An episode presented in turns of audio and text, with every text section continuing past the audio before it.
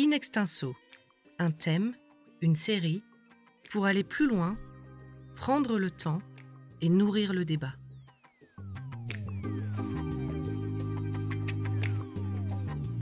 Bonjour Laurent Bibard. Bonjour. Je rappelle que vous êtes philosophe, professeur à l'ESSEC, et je vous propose de terminer cette série d'interviews sur les sexualités par un peu de prospective. On a déjà beaucoup parlé du passé et du présent. On va évoquer le rôle des technologies qui n'ont jamais progressé aussi rapidement dans les possibles évolutions des sexualités. Alors, d'abord, on sait aujourd'hui qu'on parvient, certes pas encore avec succès, à modifier l'ADN de bébé, prélude à une conception à la carte. On assiste à l'essor de mouvements comme le transhumanisme, hein, qui vise à dépasser la mort, ce qui remet en question fondamentalement la reproduction biologique. Peut-on anticiper dans ce contexte une disparition pure et simple des notions de masculin et de féminin? Alors, c'est un petit peu précisément pour ça que j'ai voulu euh, réfléchir là-dessus et, publier euh, sur la question, parce que l'idée, c'est que si on perd contact avec ce dont nous sommes faits, et on l'a assez dit, donc n'y revient pas, hein, entre autres du féminin et masculin en nous, chacune et chacun de nous, on perd contact avec le corps que nous sommes.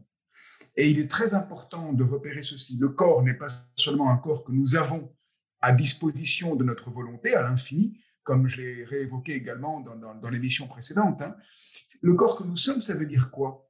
On peut observer très simplement hein, que le corps que nous sommes, c'est, même si c'est une mémoire pauvre par rapport à celle des animaux, c'est une mémoire biologique. Ça veut dire c'est notre passé.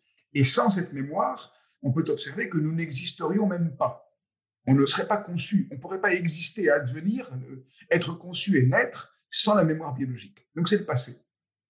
Ce corps que nous sommes, par ailleurs, il est habité de désirs, et pas seulement d'une volonté délibérée, consciente et tout ce qu'on veut. Euh, on a faim, on a soif, on a de désirs sexuels, tout ce qu'on veut.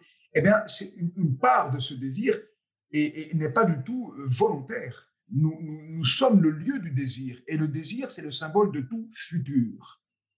Et en même temps, troisième point, à chaque instant où nous sommes quelque part, ce corps que nous sommes, il est le lieu à partir de quoi nous percevons tout ce que les sensations, les sentiments, les perceptions, etc., on les reçoit.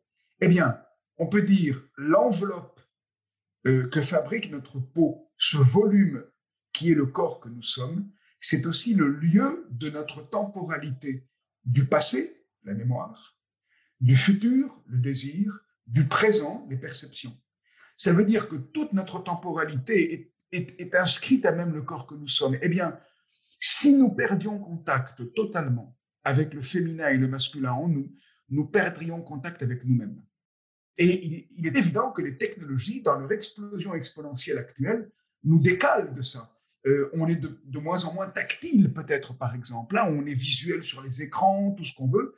Et nous oublions que nous respirons, que nous bougeons, que nous articulons, etc. Et donc, cet oubli est un oubli très problématique. Et donc, la phénoménologie des sexualités a pour mission de nous faire reprendre intimement, profondément contact avec ce corps que nous sommes tout autant que nous l'avons, et donc avec nous-mêmes, avec cette part de nous-mêmes qui existe avant que nous l'ayons décidé. In extenso, un thème, une série, pour aller plus loin, prendre le temps et nourrir le débat. Peut-on au moins anticiper la fin de la reproduction sexuée euh, Le scénario que nous vivons actuellement semble aller dans ce sens. Hein. Au nom de l'égalité, après tout, pourquoi porter un enfant resterait-il réservé aux femmes? Pourquoi seraient-elles les seules à en supporter les peines, mais aussi les joies? Et pourquoi ne pas recourir à une programmation de l'ADN des enfants si cela améliore leur performance? Surtout, n'est-ce pas dangereux de se priver de cette possibilité technologique si, dans un autre pays, une autre civilisation y a recours et génère des surhommes dominant les hommes normaux, entre guillemets, avec leurs défauts tout à fait naturels. Alors, euh, deux, trois points. Hein. Oui, bien sûr, on va euh, en direction d'une différenciation entre reproduction et sexualité. On a libéré la sexualité de la reproduction avec la contraception dès les années 60 du dernier siècle. Et on est en train maintenant de libérer la reproduction de la sexualité par l'introduction des nouvelles technologies.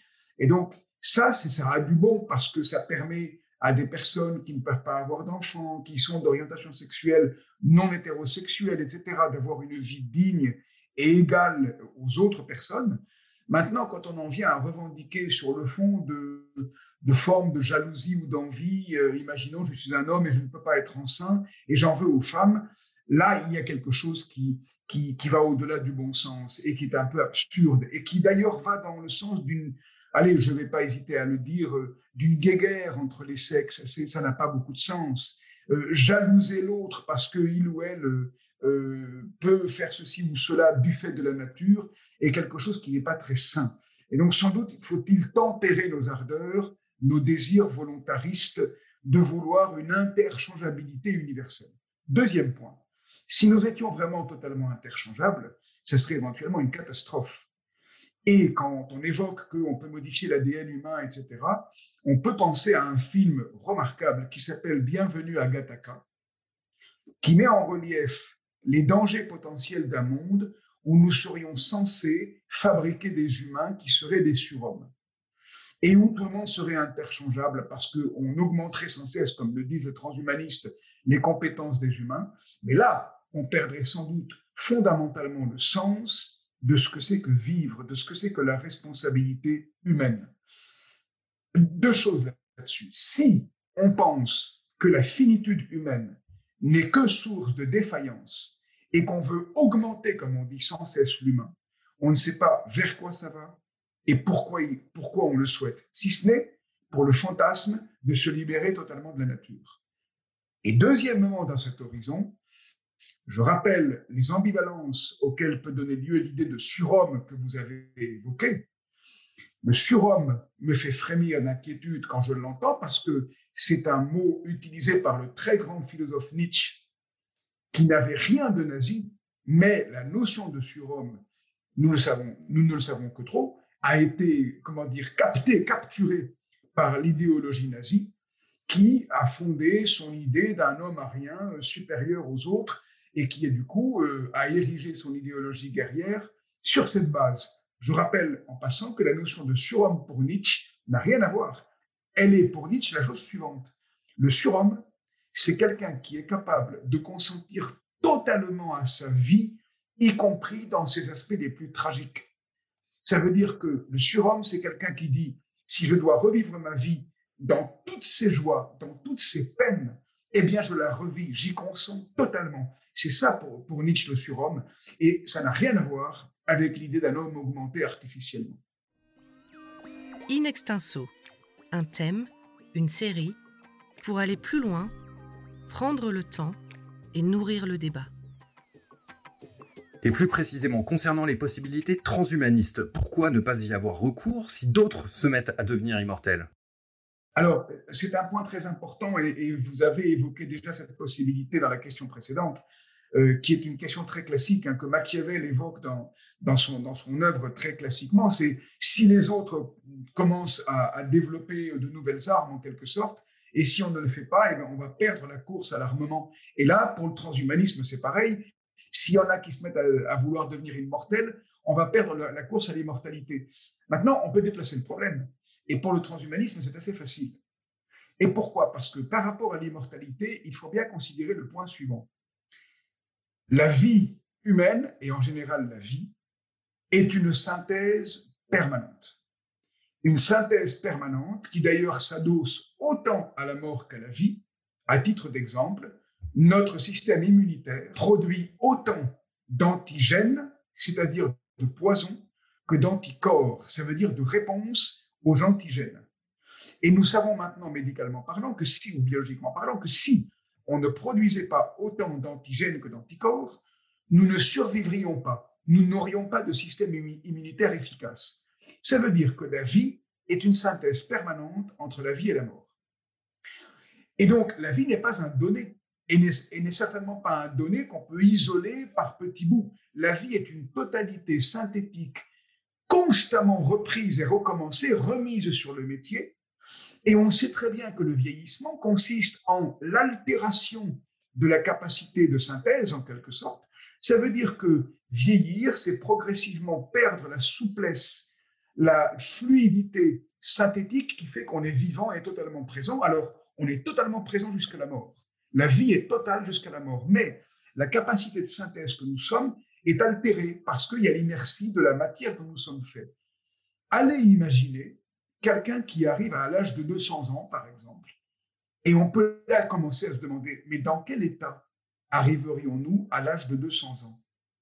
Et si nous prétendrions vraiment à l'immortalité, ce qui est un rêve que le Covid malheureusement dément radicalement, si on prétendait à l'immortalité, mais dans quel état encore pire serions-nous? Ça veut dire, quelle capacité énergétique de synthèse aurions-nous à même nous euh, dans 200 ans, 300 ans, 5000 ans? Sans aucun doute, ça, n'aurait aucune efficacité. C'est-à-dire, nous vivrions pire que des végétaux, parce qu'un végétal, c'est encore une synthèse. Et donc, il faut déplacer la question, je pense, quand on pense en particulier au transhumanisme, et interroger la question de son sens. Faut-il vraiment vouloir, par les technologies, tenter de réaliser ce désir archaïque de l'humain de dépasser la mort, de maîtriser la nature complètement Ce n'est pas sûr du tout. Il y a, outre cela, plein d'autres aspects, mais ce n'est pas l'objet de cette discussion sur les sexualités. En tout cas, sans doute est-il absolument indispensable de recontacter le corps que nous sommes pour poser les bonnes questions par rapport au sens de nos vies et non pas de rêver simplement à s'augmenter quantitativement parlant. Eh bien, merci beaucoup Laurent Bibard d'être venu réintroduire du sens dans cette nouvelle promenade philosophique qui vient conclure notre série de podcasts autour de votre dernier livre Phénoménologie des sexualités, publié aux éditions L'Armatan. Merci encore.